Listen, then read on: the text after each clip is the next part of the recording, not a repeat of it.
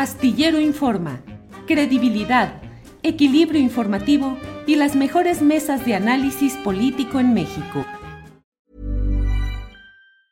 Hey, it's Ryan Reynolds and I'm here with Keith, co-star of my upcoming film If, only in theaters May 17th. Do you want to tell people the big news?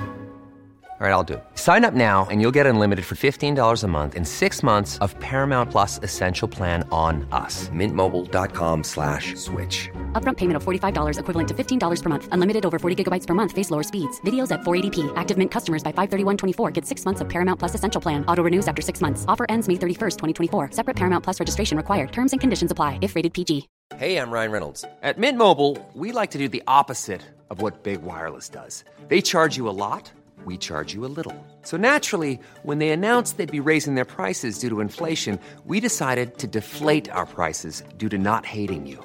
That's right. We're cutting the price of Mint Unlimited from $30 a month to just $15 a month. Give it a try at mintmobile.com slash switch. $45 upfront for three months plus taxes and fees. Promote for new customers for limited time. Unlimited more than 40 gigabytes per month. Slows. Full terms at mintmobile.com. Astillero Informa.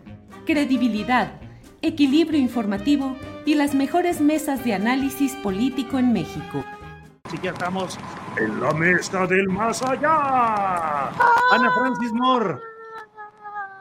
Hola, Julio. ¿Cómo, está? ¿Cómo estás, Ana Francis? es que ahora sí, ahora sí mejoraste mucho tu performance este, Halloweenesco, Julio. Tú muy bien. Eso, eso.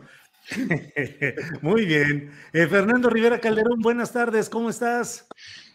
Buenas tardes, amigos. Ah, ¿Quién es ese que está por ahí? Estoy, estoy muy bien, muy contento de saludarles, Ana, Horacio, Julio. Feliz de verlos y en semáforo verde del alma. Sí, sí, sí, así es. Horacio Franco, buenas tardes.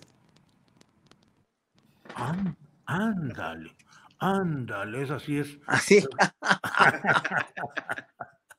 Muy bien, Horacio, buenas tardes. ¿Cómo están todos? Todo, todo bien, afortunadamente. Hola, hola, queridos. Bueno, veo que eh, Ana Francis debe andar en una cápsula espacial o algo así. Se veía que estaba como en una cabina de algo así. Debe andar viajando por la estratosfera chilanga y a lo mejor no está muy bien la conexión. Ana Francis, que ya está ahí de regreso. ¿Andas como en una cápsula espacial o qué, Ana Francis? Fíjate que a mí es amiga de Soros y entonces ah. ya me voy a amarte, amigos. Si los vi ni me acuerdo. Tengan su 4T, ahí agárrenla, hagan lo que puedan y bueno, ahí me avisan cómo les fue. No, no es cierto. Aquí estoy, Julio, voy rumbo al aeropuerto porque ando, ando muy lesbiana, Julio. Este, no es que, no es que no, no es que no sea siempre lesbiana, pero ayer presenté en el Congreso un punto de acuerdo muy bonito, esta ah, semana se presentaron las rebeldías, o sea, esta semana se celebraron las rebeldías lésbicas, voy a Mérida a un congreso, este, a dar una conferencia que se intitula Cómo ser lechuga y no morir en la curul, en fin. Ah. Entonces, por eso me ven fresca. Muy bien, muy bien. Eh, bueno, pues vamos a empezar con esta mesa del más allá. Fernando Rivera Calderón, eh, pues no con temas tan tétricos, sino todo lo contrario. ¿Cuál es la playa de México que más te gusta? Ah, qué buena, qué buena. Es así, este, el diablito me va a asesorar ahorita. Ah. No, bueno, hay muchas playas que, me encantan y hay muchas que no conozco todavía.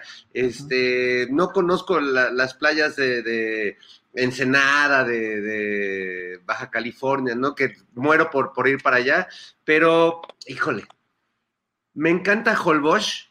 Creo que tal vez es mi, lugar favorito en términos de, de playa, de sol, porque es una isla que, pues si bien ya, ya ha sido muy conflictuada y hay muchos intereses peleándola, sigue siendo lo más cercano a una isla virgen en este, en este país, ¿no? Un espacio donde no entran automóviles, donde solo la gente anda en motos o en bicicletas.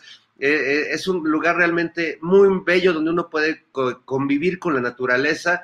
No es un lugar de grandes resorts, este, gran turismo, de lujo, con este, servidumbre en todos lados, como les gusta a, algunos políticos mexicanos. Es un lugar como muy como Cipolite también, que recuerdo que hace muchos años me gustaba mucho ir a Cipolite, a Chacagua, que también es una playa en Oaxaca, que además tiene una comunidad, es, es una de esas zonas maravillosas en este país donde la comunidad eh, afroamericana es muy presente y pues eh, va uno a disfrutar de, esa playa y de esos manglares, pero también va uno a, estudiar un poco la, composición de, de, este país y otras zonas que a veces no aparecen mucho en los discursos oficiales.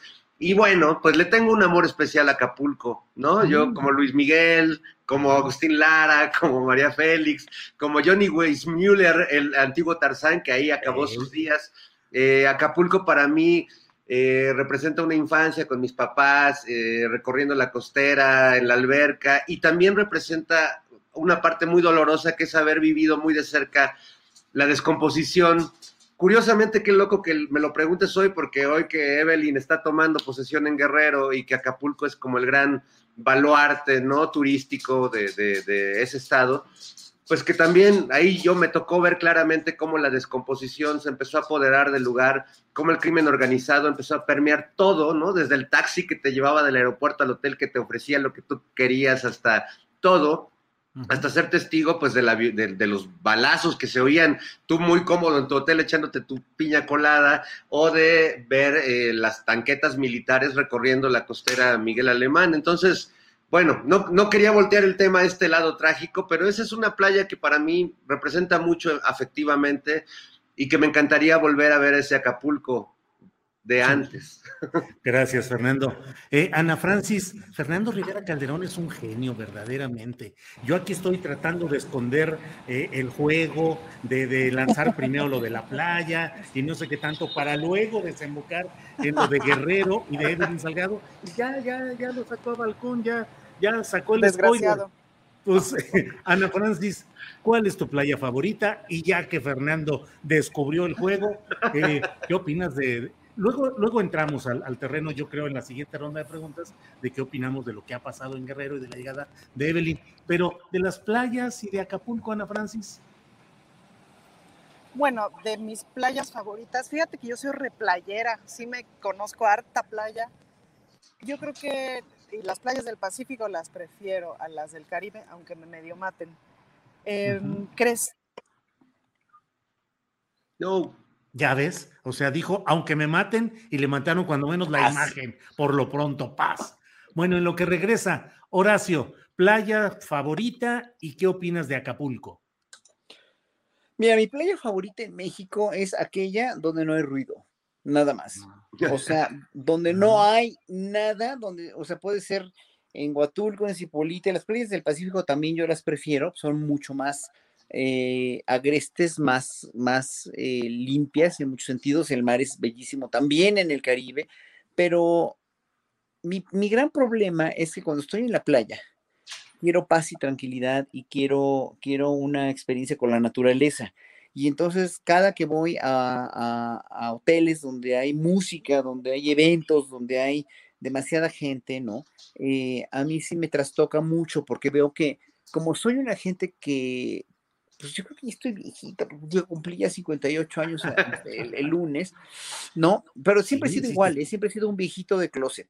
A mí siempre me ha molestado mucho la irreflexión y la invasión a la, a la, a la tranquilidad y a la privacidad que tenemos en México. Somos un pueblo bastante mal educado en cuanto a nuestras costumbres de invadir la, la, el silencio y el descanso de los demás. Entonces, cuando llega alguien eso pasa también en Estados Unidos, ¿eh? pero no tanto como en México, porque ahí se regula mejor.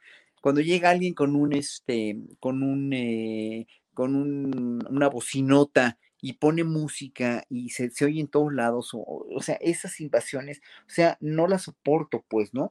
Claro que cuando estoy en una playa y llega la señora en Acapulco, por ejemplo, que llega la señora a venderte unas bolsitas bien bonitas, unas gorritas preciosas, o los cocos, o lo que sea, pues obviamente sí les compro, porque además tienen todo el, tienen todo el derecho de ganarse la vida, ¿no? Y eso a mí no me molesta, ¿no? Lo que sí molesta mucho es que llegue gente inconsciente a invadir el espacio de los demás. Entonces yo prefiero una playa tranquila, que aunque haya vendedores, que qué bueno, porque siempre les trato de comprar, ¿no? Este, obviamente eh, yo prefiero una playa tranquila y que no haya ruido, que no tenga ruido o invasión, que no se, per, que, que, se esté permitiendo, porque no se debe permitir, pues no vas a descansar, no vas a, a, este, a, no vas a, vas a echar desmadre a una fiesta, ¿no? Yo no soy de fiestas en ese sentido, yo prefiero mi tranquilidad en una playa. Gracias, Horacio. Ana Francis, estábamos pues en que eras bien playera, que escogías las del Pacífico. Adelante, por favor. Y yo crecí mucho en las playas de Manzanillo y le tengo mucho cariño a ese mar. Ahí aprendí a nadar, son las olas que sé manejar, las olas en las que me siento tranquila y las olas que les también, o sea, que la, también les enseñé a mis hijos a nadar ahí y que me da seguridad de que no les va a pasar nada. Y, y esa es mi playa favorita del mundo mundial. Bueno, alcanzó a decir lo de la playa mundial. Eh, Fernando Rivera Calderón, mm, ¿qué opinas de la llegada de Evelyn Salgado al gobierno de Guerrero, sobre todo después de todo lo que se vivió de las impugnaciones a su padre Félix Salgado por acusaciones señaladas con abusos sexuales y luego pues toda la maniobra que se dio para que finalmente quedara su hija y hoy, hoy él que sigue actuando políticamente en el entorno de la mayor cercanía política respecto a su hija. ¿Qué opinas de todo esto? ¿Te, dejó eh, conforme, satisfecho ese proceso? ¿Te parece que es de injusticia el que finalmente haya quedado el mismo poder del senador Félix Salgado, pero por otra vía? En fin, ¿cuáles son tus reflexiones? Pues no, no me hace nada feliz. Eh, eh, espero de corazón que toda, todo el... De algún modo, creo que hasta hubo una, una, una autotraición a los principios del mismo partido, ¿no? O sea, creo que espero que todo eso que se hizo contra los ideales de, el presidente de Morena, de la gente que apoyó este, que apoyamos este proyecto, valga la pena, porque la verdad creo que el costo fue altísimo. ¿no? Fue, eh, y no solo es el tema de Félix Salgado y las acusaciones que nunca terminaron de probarse, pero tampoco nunca quedó claro que el personaje eh, no lo haya cometido. O sea, creo que quedó ahí una ambigüedad jurídica que no, no da elementos, o sea, ni para un lado ni para el otro. Pero por otro lado, pues el tema del nepotismo, ¿no? Que por mucho que le quieran arreglar, pues es, es el, padre nombrando a la hija para que lo sustituya, no es este, no es un tema menor y no es un tema que, me agrada en absoluto, ni creo que a, cualquier persona que tenga una convicción democrática legítima, pues no, no me parece bien. Me recuerda el haya sido como haya sido, ¿no? O sea, como de, pues nos salimos con la nuestra, de la manera que sea, ¿no?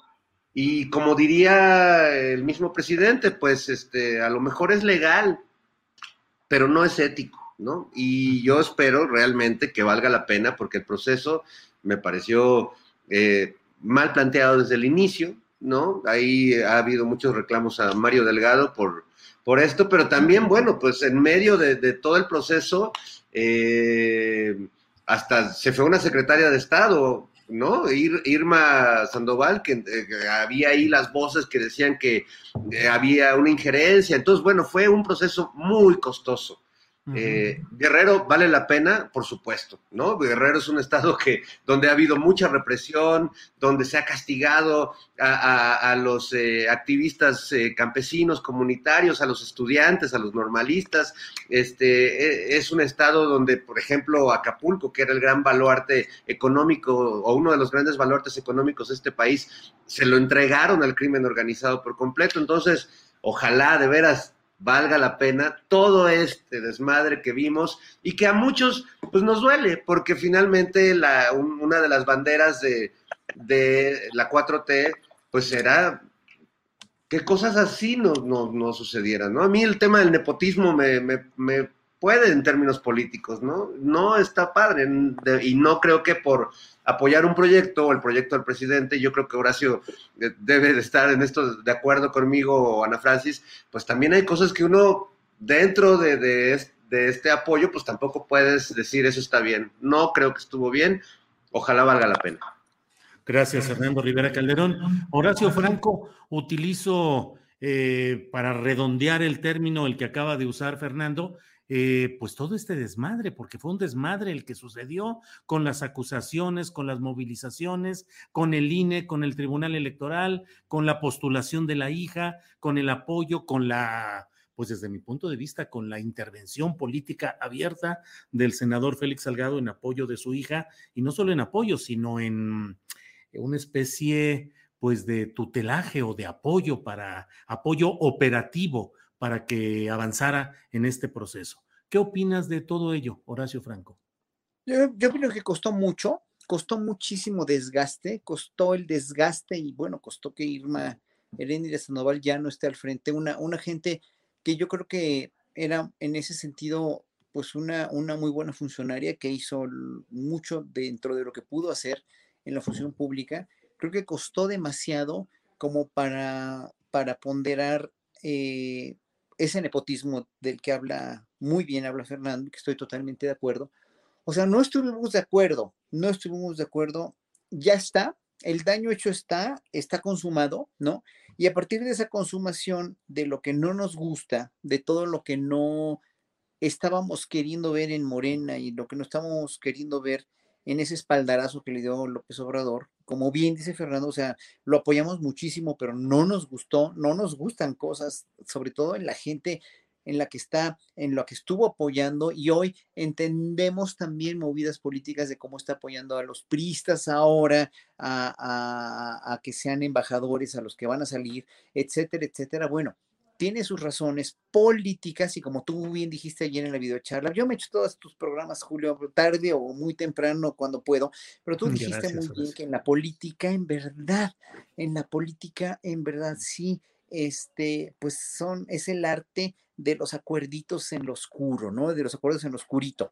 Y entonces, estos acuerdos en lo oscurito es lo que a veces a nosotros nos saca de onda, porque, porque nosotros vemos en López Obrador una imagen de un presidente muy transparente, un presidente muy, este, muy, muy honesto, muy franco, muy sincero, con una gran sinceridad al expresarse, con un gran patriotismo, un estadista, aunque, aunque, aunque este, digan que no es un excelente, excelente estadista. Estadista tenía una discusión con José Antonio Crespo la semana pasada, de que me pregunta, ¿estadista? Y pone signos de interrogación. Eso yo lo pondría en duda. Pues sí, a ver, dime quién de todos los grandes estadistas que estudiaron en Harvard o en Oxford o en, en, en MIT este, hicieron algo bueno por México o dejaron un país resuelto, ¿verdad? O sea, eh, AMLO sí es un estadista porque conoce el Estado a la perfección, eso nadie lo puede negar, conoce el país, el Estado, sus instituciones y su pueblo a la perfección, pero estas cosas no nos, no nos gustan, nos sacan de onda dijéramos que nos, nos, nos, nos, nos sobrecogen de una manera en la que no sabemos cómo reaccionar. Yo mismo no supe cómo reaccionar, me quedé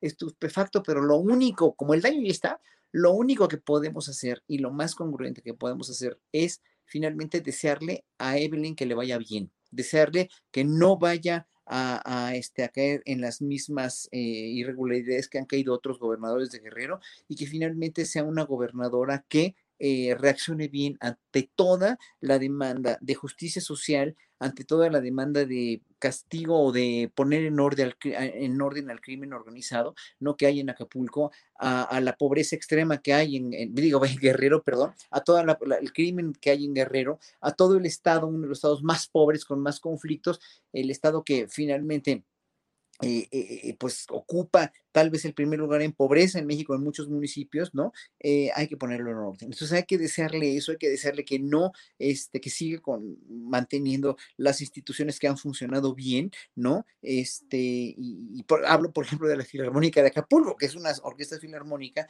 que, este, que, que, que ha tenido ya 20 24 años de continuo formación de público y que ha ido a las comunidades guerrerenses a, dar la música clásica y que ojalá ese tipo de instituciones que hay en Guerrero no las vayan a desaparecer como borrón y cuenta nueva por, por muchas otras cosas que tiene que hacer, ¿no? Yo le deseo que le vaya bien, ¿no? Deseo que le vaya bien y, y pues ojalá que sea un gobierno pues provechoso y fructífero, nada más, ¿no? Que no estemos de acuerdo en cómo llegó, pues ni modo, pero eso es lo que le deseo. Gracias, Horacio Franco. Ana Francis Moore, que ya está por ahí, eh, ya eh, veo que ya instalada en el Aeropuerto Internacional de la Ciudad de México. Ana Francis, estamos hablando acerca de la toma de posesión hoy de Evelyn Salgado y estamos analizando lo que hemos eh, planteado aquí eh, con la voz autorizada de don Fernando Rivera Calderón, de que fue un desmadre todo el proceso y que fue un desmadre todo lo que sucedió, las acusaciones contra Félix Salgado, la manera como se procesaron, las protestas ante el INE, ante el Tribunal Electoral y finalmente desembocar en que queda la hija de quien iba a ser el candidato original y con una influencia abierta, documentada en medios de comunicación de Guerrero, de la presencia constante, todavía ayer, de, Félix Salgado como una especie de, apuntalamiento a la carrera política de su hija, eh, preguntar cómo ves ya todo este proceso, cómo ves el desenlace de hoy de ella como gobernadora. Ana Francis. Pues yo creo que empezaría yo regresando al tema de las playas y ahí me quedo. No, no es cierto. Ya hablando en serio. no, pues coincido absolutamente con los buenos deseos de Horacio, pero coincido absolutamente con con la descripción que hace Fernando Rivera Calderón. El proceso no fue sucio, fue lo que le sigue. Y fue sucio por todos lados. Y entonces es uno de esos bonitos momentos en donde, en donde dices, bueno, las acusaciones por un lado, pues es probable que sean, es decir, hay una, hay una alta probabilidad de que sean ciertas, pero sobre todo hay como esta decisión de vida de siempre creerle a las víctimas. Pero por otro lado, también es cierto que todas esas acusaciones fueron sacadas a la luz en aras de un juego político, de un juego politiquero gacho, ¿no? Ah, pero ambas cosas son ciertas. Es decir, Félix Salgado Macedonio es indefendible por donde lo veas. Y pienso mucho en, en todos los escándalos que tuvo que ver con, con eh, instalación de, de, table dances, en, así se diría en plural, o se diría tables dance, ha de decirse tables dance en Acapulco, este, las redes de trata, etcétera. Ahora, Guerrero no es complejo, es lo que le sigue también. Y ser la gobernadora de Guerrero, pues es casi también como, como sacarse la rifa del tigre. Va más allá de mi comprensión y de mi entendimiento la apuesta por un personaje así como gobernador y después la apuesta de esta decisión este, nepotista de la hija, que es a todas luces una decisión nepotista lo cual no significa que no desee yo que la historia sea distinta y porque también pienso que los hijos no necesariamente somos lo mismo que los padres. Si a mí se me juzgara por mi padre, pues ahí les encargo. Em, pero en este, en este caso no podemos hacer como que no está puesta ahí por nepotismo, porque sí está. Entonces, pues el escenario es bien complejo, Guerrero es bien complicado, está ahí metido todo el comercio de la heroína, todo el comercio de trata de personas, ¿no? que es brutal y que es complejísimo. Y por otro lado, hay una cosa que es muy interesante, que es que al interior de Morena sí están batallando, por ponerlo en un esquema muy general, dos visiones de cómo hacer política. Una, una, una visión viejita, ¿no? De las cosas se hacen negociando, pactando, eh, asumiendo ciertos costos, eh, de pronto dejándole de lado la ética, em, que es una forma, si me permites, vieja de hacer política, y hay una otra pugna muy fuerte, muy pesada, tan pesada como la otra, que tiene que ver con hacer las cosas de otra manera, que tiene que ver con no mentir, no robar, no traicionar, etc. Pero pues esa pugna, digamos, tiene que elegir métodos menos rápidos, porque los más rápidos son corruptos. Entonces, eh, digamos que es el lado de la batalla desde mi perspectiva y pues ahí sí como feminista me parece que caminar por ese lado es aparentemente más lento, pero es sólido como, es sólido como roca. Y el otro lado pues siempre es tramposo y siempre se esfuma en un segundo y siempre, como me explicaban ayer de ciertos grupos políticos, se acaban traicionando entre ellos mismos. Pues, Entonces, el grupo político que ganó Guerrero eh, pues es de susto, ¿no? Y no tenemos por qué no decirlo y por qué no asumirlo. Y ojalá que el partido y por supuesto, el, a mí me parece que el país va caminando hacia otro lado, ojalá que el partido vaya caminando hacia, hacia ese otro lado. Bien, gracias Ana Francis. Fernando Rivera Calderón, pasando a otro tema, en estas horas recientes el mayor, la mayor polémica, ruido y confluencia de granjas de bots en un sentido o en otro para orientar o tratar de orientar la opinión sobre el tema de la reforma eléctrica se dio a propósito de dos bocas con este incidente reciente en el que desde mi punto de vista, pero tú nos, lo que vale es tu punto de vista aquí, eh, pues eh, se presentan hechos de agresión a trabajadores que por lo que se ha visto o lo que yo he leído y escuchado tienen legítima defensa de sus intereses que no han sido cumplidos o bien abordados por la empresa. Pero por otra parte, eh, pues signos que dijo la propia empresa ICA Fluor de provocación y de infiltración. Y para cerrar o para completar el cuadro, eh, todo el manejo que se dio tratando de forzar las cosas en el sentido de que había habido un fallecimiento de una persona al extremo que yo comenté incluso en una columna, en el sentido de que el diario Reforma mantuvo en su portal durante horas la versión de esa muerte y leías tú el encabezado y leías el primer párrafo y al final decía, esto sucedió, coma, según testimonio. ¿Qué piensas de todo lo que ha pasado en ese terreno, Fernando?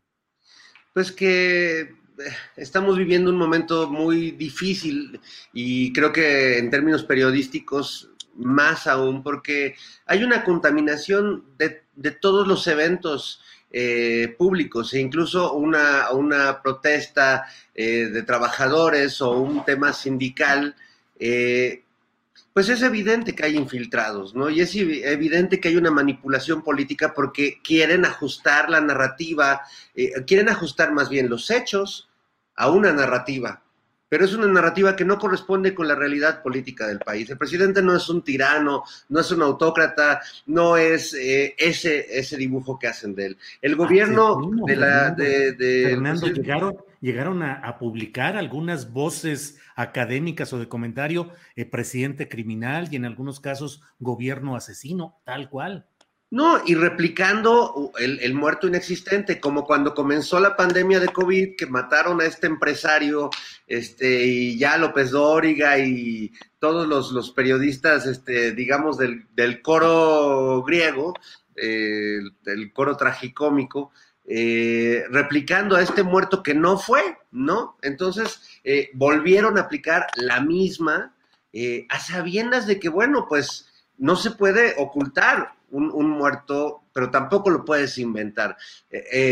vi a la misma Adela Micha, este, franqueada por, por esos dos adalides de, la, de la verdad que son Javier Lozano y Juan Ignacio Zavala, este, pues diciendo, oigan, pero pues es que sí corrió la versión del muerto. No, no, o sea, corren muchas versiones cuando hay un tema así y cuando hay tantos intereses políticos alrededor de, esta reforma o contrarreforma luterana del, del, presidente López Obrador, ¿no? Entonces, eh, yo creo que hay que tener mucho cuidado justo a la hora de no caer en la, en la misma trampa de los grandes periodistas, entre comillas, de este país, que se dedican a retuitear mentiras, ¿no? Y a ser parte de este juego perversito de eh, manipular la realidad y adaptarla a unos hechos. Se les cebó nuevamente el tema del muertito que quieren. Hoy varios caricaturistas eh, mexicanos hablaron de eso, ¿no? De cómo, cómo, cómo no les da el gobierno elementos de una represión. Ahora, de que hubo excesos, bueno, pues claro que hubo excesos, y, pero también, pues es, lo mismo que vimos en las marchas del 8 de marzo, las marchas feministas. Pues sí hubo excesos, pero la mayor parte de esos excesos me parece que fueron excesos inducidos por grupos de choque, ¿no? Y, y si a estas alturas del, del sexenio no estamos viendo que cada movimiento social, cada causa legítima es contaminada por estos grupos pagados, pues entonces no vamos a ver la historia completa. Yo creo que ahí hay un gran desafío para los periodistas y para los mismos, eh, o sea, yo pienso en, los trabajadores que están protestando, pues tampoco debe ser agradable saberse manipulados políticamente y que, lo que aparece en los noticieros de la televisión no es necesariamente lo que ellos están discutiendo a ras de suelo. Gracias, Fernando. Eh, Horacio Franco, algunos de los alegatos de quienes eh, eh, critican pues eh, eh, las posturas del presidente López Obrador, la reforma eléctrica, la propuesta de reforma eléctrica y lo sucedido en dos bocas, dicen ahora los seguidores de la 4T utilizan los mismos argumentos que en su momento utilizaron los diasordacistas para justificar represiones, infiltrados y provocadores. Y por ahí han tejido esa idea de que ahora se está defendiendo con los mismos argumentos estigmatizadores de movimientos como lo que hubo en otros gobiernos. ¿Qué opinas, Horacio? Pero para nada, ahora, si hubiera habido, si, si ahorita hubiera eso, o, sea que pues, obviamente que lo puede haber, pero si en tiempos de ideas sordas alguien hubiera dicho eso, le hubiera mandado matar y hubiera habido un asesinato, asesinatos en masa como, los hubo, como lo hubo en el 68. O sea, no tienen nada que ver las acciones del gobierno y de la presidencia misma con una acción de una empresa que no fue justa que no es justa con sus trabajadores. Por eso protestaron, su legítimo derecho, ¿no? Y también el legítimo derecho que se toman los medios de comunicación para inventar noticias falsas, que hay que desmentir, como tú mismo lo hiciste ayer, como todos los, los, los youtuberos que están, que están siempre a la orden están este, desmintiendo. Entonces, evidentemente la opinión pública está manejada ahorita por una polarización que ustedes mismos, este, con la verdad, con la objetividad que tú tienes, que tiene Rompeviento, que tiene Serrano, que tiene Luengas, o sea, con la más, la mayor objetividad que tienen todos los muy buenos este, periodistas que trabajan a partir de YouTube. Hey, it's Ryan Reynolds and I'm here with Keith, co-star of my upcoming film If, only in theaters May 17th. Do you want to tell people the big news? All right, I'll do. Sign up now and you'll get unlimited for $15 a month in six months of Paramount Plus Essential Plan on us. Mintmobile.com slash switch. Upfront payment of $45 equivalent to $15 per month. Unlimited over 40 gigabytes per month. Face lower speeds. Videos at 480p. Active Mint customers by 531.24 get six months of Paramount Plus Essential Plan. Auto renews after six months. Offer ends May 31st, 2024. Separate Paramount Plus registration required. Terms and conditions apply if rated PG. I'm Sandra, and I'm just the professional your small business was looking for. But you didn't hire me because you didn't use LinkedIn jobs. LinkedIn has professionals you can't find anywhere else, including those who aren't actively looking for a new job, but might be open to the perfect role, like me. In a given month, over 70% of LinkedIn users don't visit other leading job sites. So if you're not looking on LinkedIn, you'll miss out on great candidates like Sandra. Start hiring professionals like a professional. Post your free job on linkedin.com/people today. Deberían manejarla en las redes, en las televisiones comerciales, ¿no? la Micha con sus adalides, etcétera, etcétera, que no lo hacen. Que ya sabe todo el mundo, la mayoría de la población en México, sabe que esto, que, que ellos viven a partir de una mentira porque quieren derrocar a un gobierno. Bueno, lo importante aquí es que yo siempre tengo una propuesta o siempre tengo propuestas o trato de tener propuestas, que para esto, para que la opinión pública en verdad sea mucho más eh, congruente eh, más bien no congruente, sino que esté mejor informada con la verdad, deberían, y, voy a tratar de contactar a Genaro Villamil aquí desde una vez lo hago público, para que dé espacio a gente como tú, a gente como Serrano, a gente como Ledesma en la televisión pública mexicana también, o sea, que no sea nada más una facción de informadores, que, pues, que si hay un primer plano en el Canal 11 con, con, con, con todos los que ya conocemos, ¿no? Eh, ya, también haya un primer plano eh, primer plano este 4T en Canal 11 también, ¿no? Con gente como tú, con gente como Ledesma, que nos inviten a nosotros. Yo encantado para que la gente tenga puntos de vista diferentes. Si hay en la televisión abierta y también en la televisión comercial, si fueran tan honestos los dueños de la televisión comercial, que hagan esto también, o que dejen, o que haya una regulación también de los tiempos necesarios en televisiones comerciales y televisiones abiertas para que estas, eh, para que, para que finalmente se lancen noticias o se digan noticias fidedignas y verdaderas y no manipuladas, porque las noticias hay un gran amarillismo también y eso lo puedo constatar dentro de los youtuberos de izquierda, o sea, Sí, o sea, porque de repente ves los encabezados y dices, no friegues, o sea, no, esto no es así, esto no funciona así.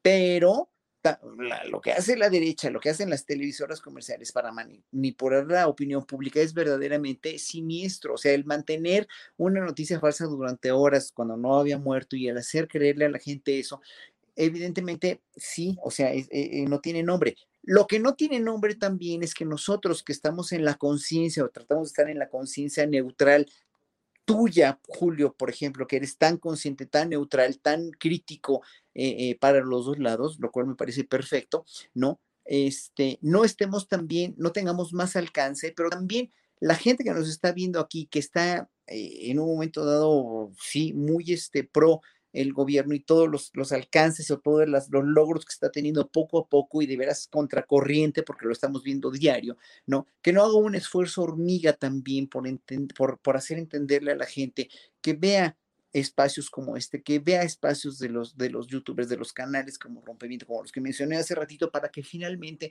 la gente esté mejor informada y tenga un mejor criterio, porque mientras haya mucha gente que no entiende cómo funciona realmente la manipulación de las noticias en México, pues nunca va a pasar nada, siempre va a estar la opinión pública demasiado cargada hacia un lado o hacia el otro. Lo importante es tener toda la crítica en medio para saber por qué lado te vas. Y no creo que te vayas por el lado de las mentiras del reforma, ¿no?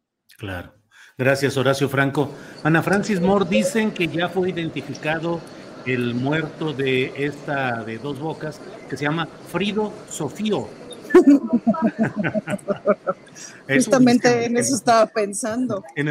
Eh, ¿Qué opinas, Ana Francis, de todo lo que se ha vivido, tanto de la protesta en sí, en Dos Bocas, como luego esta manipulación verdaderamente tan evidente y tan desfondada, porque finalmente no hubo sustento para todo eso, pero mostró la disposición eh, al acecho abierto de estos grupos y de declarantes que estaban puestísimos para tomar eso como una bandera sangrienta a favor de sus intereses. Ana Francis. Fíjate que a mí me pasó esta semana, que no recuerdo si fue el lunes o el martes temprano, que posté una, un inocente meme, evidentemente no es inocente, pues, pero en donde venía este meme que anduvo circulando sobre los precios de la luz, de acuerdo a si eras un particular cualquiera o si eras el Oxxo, pues, ¿no? Con un recadito muy amable, muy educado, porque porque, ajá, en donde decía, aquí les dejo esto para la reflexión. Corte a Congreso, no sé qué, cabildeo, pero atiende a estas personas, pero esto, por el voto, pero ajá, pero sí, pero ajá, cuenta, ajá. Cuatro horas después ya tenía yo este, una historia de respuestas muy curiosa. De entrada nunca tengo tantas respuestas, o sea, sí, sí, sí tengo mi taquillerismo en Twitter, pero no a ese nivel. Es decir, habré tenido 10 veces más respuestas que de costumbre, ¿no? Em, en donde, me, a, diferencia de otros momentos de la historia de las mentadas, que ves que te repiten como el mismo mensaje distintos bots que tienen un huevito de foto y tienen tres seguidores, ¿no? Ahora está un poquito más elaborado porque hay una suerte como de, sí, respuestas estándar, pero respuestas un poquito mejor pensadas, casi ninguna con groserías, ¿no? O sea, sí hubo algunas con groserías, pero, pero en general sí me pendejeaban, pero sin groserías, ¿no? Y, este, y una serie de respuestas, ¿no? Entonces fue como muy avasallador, este, como de pronto el, el, tomar ese foco, pues, ¿no? El tener como, como estas respuestas. Afortunadamente, porque hay, hay un Dios que todo lo ve, todo lo sabe y todo lo castiga, me llegó por uno de mis compañeros un, un, mensaje en donde estaba la conferencia, no la conferencia, una entrevista que dio la doctora Sheinbaum, que además resulta que de sus especialidades es la ingeniería en energía y ambiente y etcétera, en donde básicamente habla de la reforma energética y da una explicación muy coherente, muy sencilla, muy, eh, muy clara sobre de qué se trata la reforma. Y entonces ya me dediqué a postear ese video, igual con mi mismo comentario de para la reflexión ahí sí ya no recibí mayor cosa de, ataques ni nada, ¿no? Em, pero fue de llamar la atención como ese, ese foco. Entonces, estamos ante una reforma que claramente enoja a mucha gente de mucho dinero. Estamos en ese momento y, casualmente a los dos, tres días viene el asunto de, de, entonces unos obreros de dos bocas y entonces los reprimeron y entonces días ¿no? Entonces, es es básicamente el 1, 2, 3. y por otro lado, una cosa que a mí me parece súper interesante, que, que, que, que, creo que está ocurriendo, pero muy lentamente, es que pues no podemos olvidar que de la misma manera que la corrupción ha estado en el Estado durante tantos años y en la vida pública y en la cotidiana, pues están los sindicatos, ¿no? Eh, y la corrupción en los sindicatos no se va a romper hasta que los propios sindicalizados no se rebelen y se organicen para democratizar sus propios procesos, porque de nada sirve que un presidente llegue y les quite a un líder sindical corrupto si el sistema corrupto va a generar otro líder sindical inmediatamente después. Es decir, hasta que la gente no se dé cuenta de que en realidad es el cuarto poder, pues no se va a acabar el abuso de los otros tres poderes, ¿no? Entonces, pues esa serie de procesos sindicalistas son muy interesantes, pero todavía no llegamos ahí, ¿no? Y pues el acarreo es, el acarreo sigue siendo una práctica común. Allá fuera de Donceles tenemos que será un par de veces a la semana una cierta manifestación pública de apoyo y luego luego se nota cuando es neta o cuando es pagada. Este pues sí duele cuando es pagada, ¿no? O sea, sí es así como de, de veras se tendrá que hacer así, o sea, de veras no hay manera de que esto sea neto, pero sí hay manera, porque sí se puede neto, sí llegan también las manifestaciones públicas netas y es muchísimo más bonito. Y vuelvo a, a lo que decía yo en la, en la, anterior intervención, es más sólido, sólido como roca, pues, ¿no? Entonces, pues me parece que estamos viendo ahí el 1, 2, 3 de la manipulación ante una reforma que atenta contra muchísimos intereses y, y, y que sí nos regresa la autonomía energética que es absolutamente necesaria porque la luz se ha encarecido, nunca bajó el precio, ni siquiera eso, pues, ¿no? Entonces, pues todo lo que digan, ajá, la luz nunca bajó, hello. Claro. Gracias, Ana Francis Moore.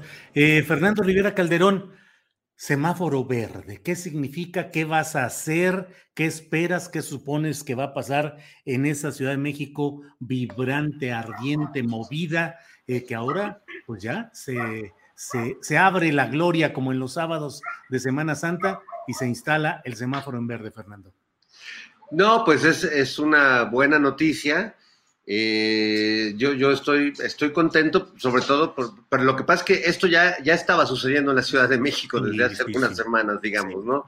Ya había un semáforo verde anímico, eh, y si bien yo sigo teniendo muchos eh, conocidos donde hay casos de COVID que están guardados y en algunos casos algunas personas hospitalizadas todavía, pues evidentemente pues entre los que ya tenemos las dos vacunas, los que ya llevan una, los que ya tuvieron el virus y tienen ya cierta resistencia o anticuerpos, pues creo que sí estamos pasando al otro lado.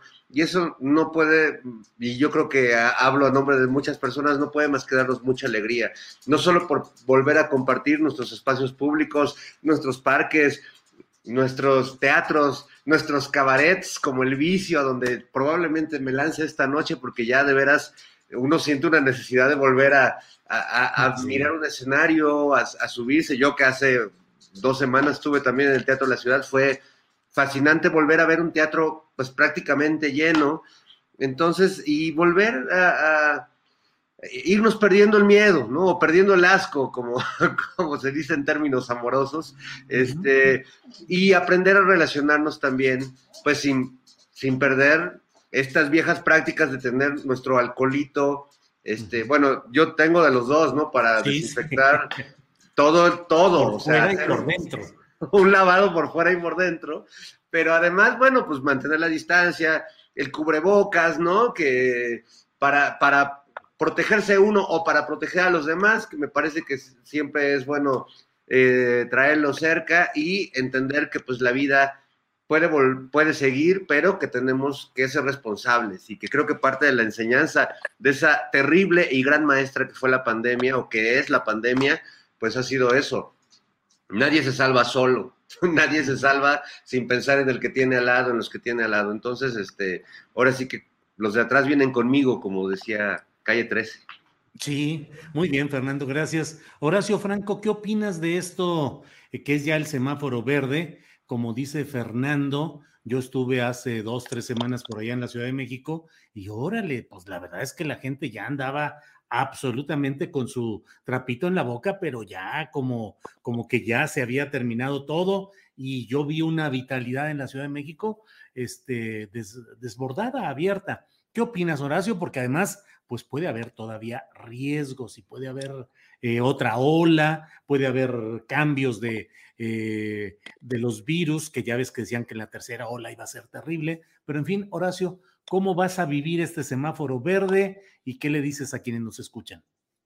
Yo no voy a cantar victoria hasta que dos cosas pasen, ¿no? Eh, ya hayan terminado con la vacunación, ya, ya la han ya la hayan hecho extensiva a todos los rincones posibles, ¿no? Lo cual también es una utopía porque hay mucha gente que no se quiere vacunar, bla, bla, bla. Pero también tampoco voy a cantar victoria hasta que no se invente un fármaco, un antiviral que sea verdaderamente efectivo contra el COVID-19, ¿no? O sea, va a seguir y puede haber mutaciones y pueden haber bla, bla, bla, y lo que todo el mundo ya ha dicho, pero el chiste es protegerse y cuidarse, pues, ¿no? O sea, yo no soy negacionista de la, de la vacuna. Yo acabo de perder hace un mes a mi mejor amiga porque no se quiso vacunar, ¿no? Una gran, gran amiga mía de 81 años, que era la persona más sana del mundo, ¿no? Coral Mesina, lo publiqué en Twitter, ¿no? Este, y, no se quiso vacunar y, la, y, ahora sí que me dio mucho coraje, pero pues fue su decisión de adulto, ¿no? Todos tomamos decisiones de adulto cuando estamos ya en una sociedad y nos, nos, comportamos, nos transportamos, este, vamos al gimnasio, salimos a comer a la calle, etcétera, etcétera. Bueno, lo más importante es no ser en verdad negacionistas del virus, no puedes negar las vacunas si quieres o puedes negar pero, pero, pero no te, si, si vas a negar las vacunas y no te quieres vacunar, pues no te expongas y no expongas a los demás. Pero bueno, ahora sí, cada cabeza es un mundo, yo no puedo hablar por los demás, pero por mí, ¿cómo voy a vivir el semáforo verde? Bueno, ahorita estoy dando clases en el conservatorio todavía en línea, espero que ya en un par de meses volvamos, tanto la UNAM como todas las universidades, para ir viendo, ir eh, este, eh, tanteándole el agua a los camotes, ¿verdad? A ver cómo vamos, a ver si no hay más contagios, pero yo creo que no, o sea, ya hemos demostrado, se ha demostrado que no hay tantos contagios y que ya no hay saturación de hospitales y ya no hay necesidad de, de la conversión de, de, de hospitales, etcétera, etcétera. Entonces creo que estamos en una, en una en una época en la que nos deberíamos de volver más adultos como sociedad y seguirnos cuidando, obviamente seguirnos este, poniendo el cubrebocas, etcétera, etcétera. Y si no te lo quieres poner en un lugar donde, donde lo, te lo tienes que poner, pues asume, tu, asume los riesgos que eso tiene socialmente, que los riesgos que tiene para tu imagen como, estoy hablando por ejemplo de lo de, Gerardo Fernández Noroña, que yo lo respeto y lo admiro mucho y además lo, lo, quiero mucho, ¿no? Pero no estoy de acuerdo en un momento dado cómo reacciona, no importa, no importa si yo esté de acuerdo o no, yo no reaccionaré así, porque finalmente estás en un protocolo de, finalmente, pues un protocolo social que aunque sea una, que muchos lo nombren dictadura, este, eh, dictadura sanitaria, obviamente estás dentro de un protocolo y se ha costado muchas muertes y hay mucha gente que está muy dolida por eso, por esas muertes que ha costado, ¿no? Entonces, obviamente yo también estoy muy dolido porque yo he perdido dos de mis mejores amigas de COVID, ¿no? He perdido dos primos, una prima casada con un primo, he perdido muchos amigos, familias enteras cercanas a mí se han muerto con el virus.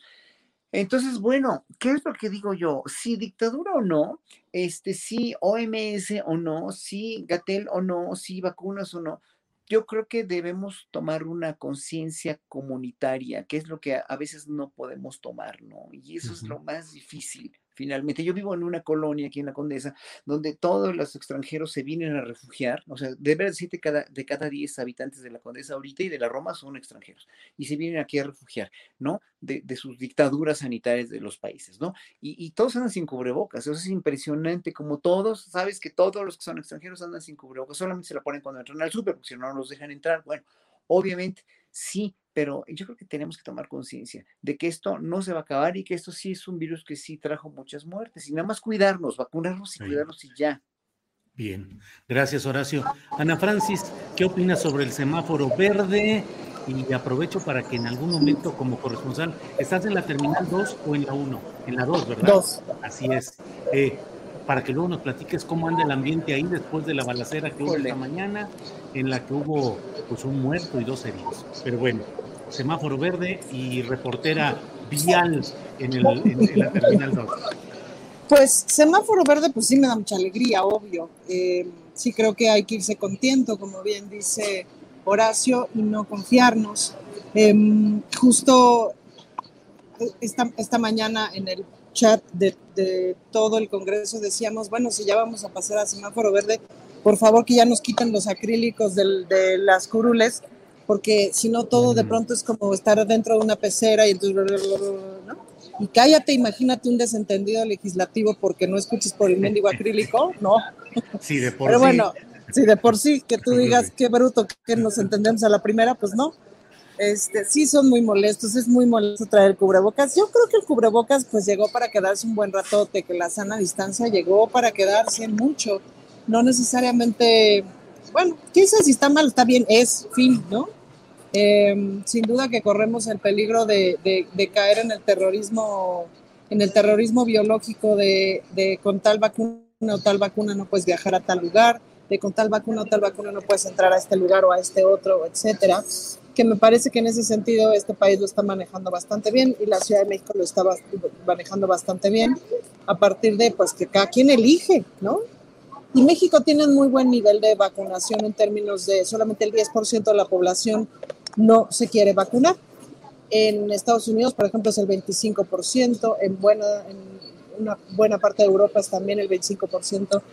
Entonces, sí es importante que, que veamos que en nuestro país eh, los antivacunas no son tantos, pues, ¿no? Y eso está bueno.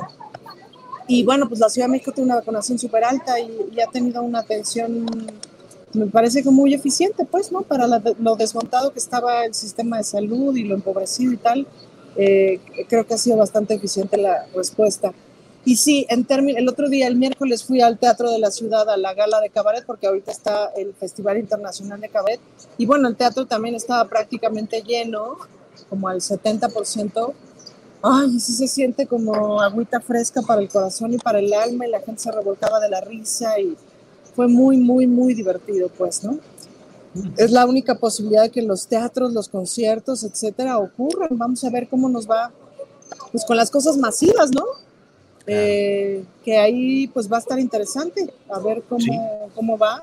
Y bueno, pues en cuanto al regreso a clases, pues al parecer todo bien, ¿no? Es decir, las criaturas ahí van, sí se han, o sea, evidentemente hay contagios, pero pues sí, las muertes por COVID han bajado un montón. Sí. Eh, o sea, pues ahí va todo. Y un dato curioso, el miércoles en la gala de cabaret fue al Teatro de la Ciudad Hugo López Gatel, ¿no? Pues claro, evidentemente alguien lo vio y se lo chismeó a los artistas del escenario y se lo trajeron de bajada durante todo el espectáculo. Pero al final, tanto técnicos como artistas, como un montón de gente del público, se sacaron su foto, le dieron las gracias, ¿no? O sea, el doctor López Gatel salió con una sonrisa de acá a acá, ¿no? Como del apapacho de la gente. Este, y aguantó vara por los, o sea, aguantó vara de los chistes que sí estuvieron, estuvieron recios, ¿no?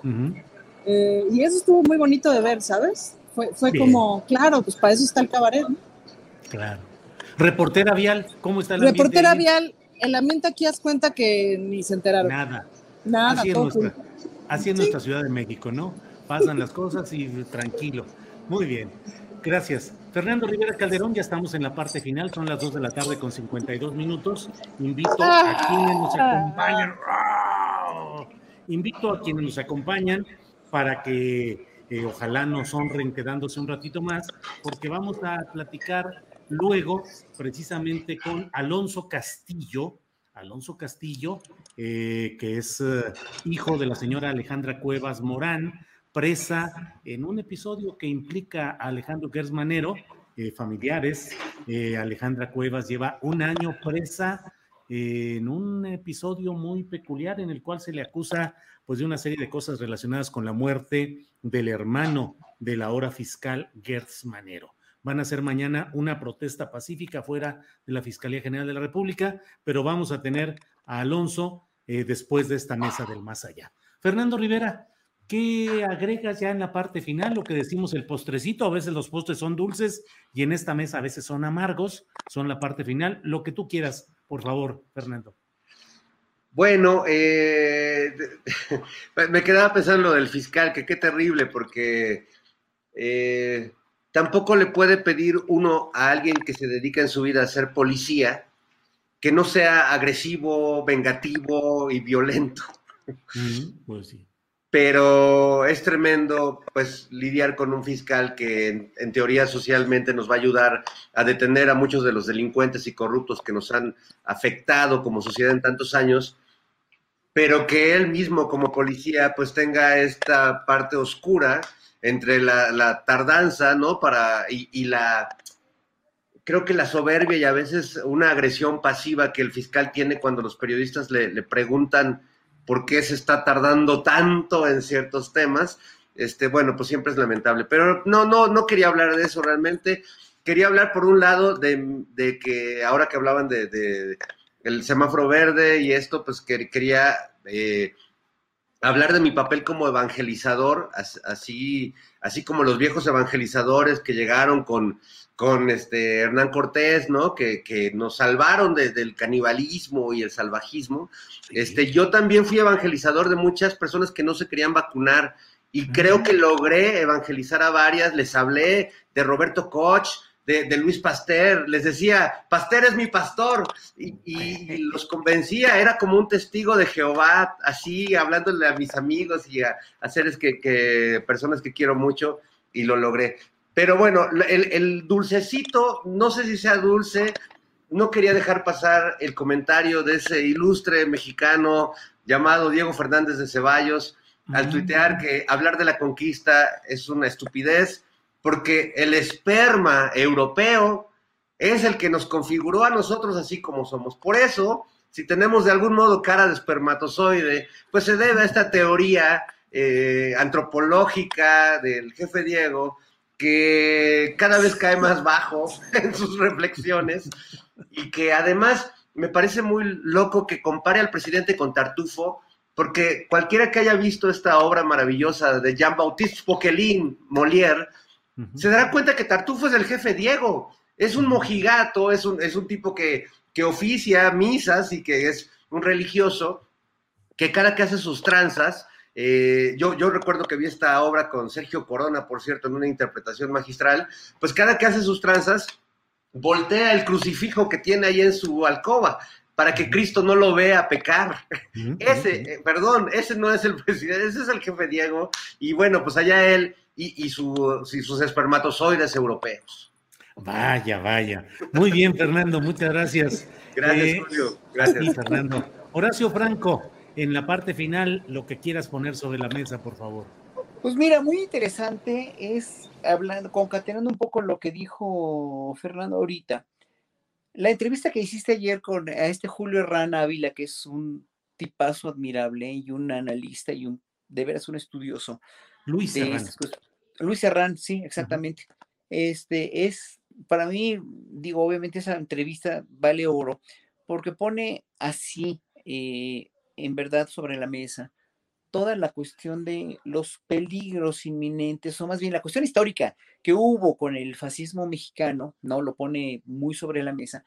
Los peligros inminentes que veríamos o que tendríamos que ver al haber un segundo una decisión panista donde algunos se fueran a la ultraderecha, que serían los más impulsivos y los más tontos, porque esto ya no le queda a México, ¿no? Porque no, no, no están viviendo el momento histórico para nada en el que vive México. O sea, solo quieren ponerse el mote de ultraderechistas o de derecha, de derecha, derecha, derecha, derecha, por no decir ultra, este, simplemente por, por, por impulsividad o por, en verdad, por una fatuidad que no entiendo, ¿no?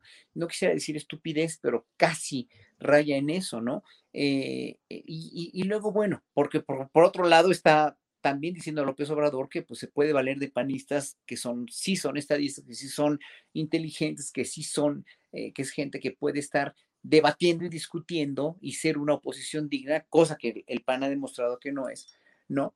Y, y, bueno, yo hasta cuando vino lo de Vox, ¿no? A México, cuando llegó a Bascal a México, yo me preguntaba, o me, daba más miedo, ¿no? Y leyendo, ah, viendo la, la, cuestión histórica de lo del yunque en México, el poder económico que tienen, sí, pero en un momento dado, ya cuando ves la sustancia que hay, la sustancia que hay a partir de todo esto, de todas las, las, las, cómo se exponen las senadoras panistas, ¿no? En el, en el, en el, en el Senado y, este, y en la Cámara, cómo se exponen al ridículo que se exponen con estas, estas dramatizaciones tan absurdas y tan intensas y tan falsas que son.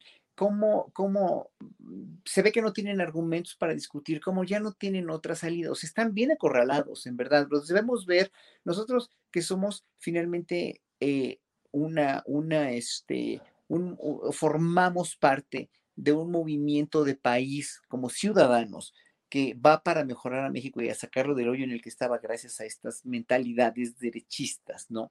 Tenemos que ver que están dando tantas patadas de ahogado. Mientras más los veo, más digo, es que más desesperados están por, por querer tener más adeptos y más dramatizaciones y más bots y más en contra, etcétera, etcétera, que finalmente lo que lo la única arma, yo voy a hacer otra propuesta, la única arma que tenemos nosotros como pueblo es unirnos o más bien actuar dentro de nosotros mismos en nuestro entorno para que finalmente eh, seamos una sociedad un poco más apegada a la realidad. Y con la propuesta de que le voy a hacer a General Villamil, que espero que me escuche, también va a ser eso para informar mejor a la gente. Entonces, eh, sí, Fernández de Ceballos, sí, Lili Telles, sí, Kenia López, pues sí, pero están bien desesperados y por eso están incurriendo en toda esta dramatización, toda esta exageración, todas estas noticias falsas, porque la única, lo único que les quedaría para realmente poder posicionarse otra vez en el poder en México sería un golpe de Estado. Y eso no lo van a querer ni ellos ni nadie tampoco. Bien, Horacio, pues gracias. Y bueno, vamos a cerrar con Ana Francis Moore. Ana Francis, en esta parte final, ¿qué nos eh, comentas, por favor? Fíjate que, por un lado, admiro mucho el prolongamiento filosófico del que es capaz el, el profeta este, Pollías, que ya lo hizo en otras ocasiones, y que quién sabe por qué siempre acaba hablando de espermatozoides, Julio, y siempre me acabo riendo mucho de sus prolongaciones filosóficas. Pero es muy interesante como a partir del asunto de la conversación de la conquista de si, de, si los 500 años